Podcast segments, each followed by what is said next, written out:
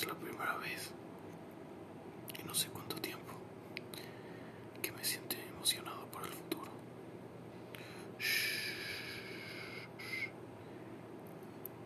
Es un sentimiento muy bonito.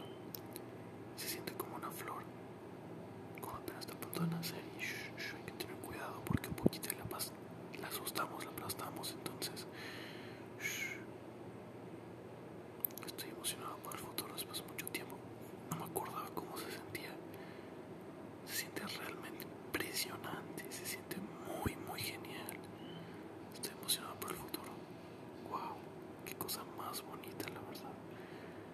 چرا ما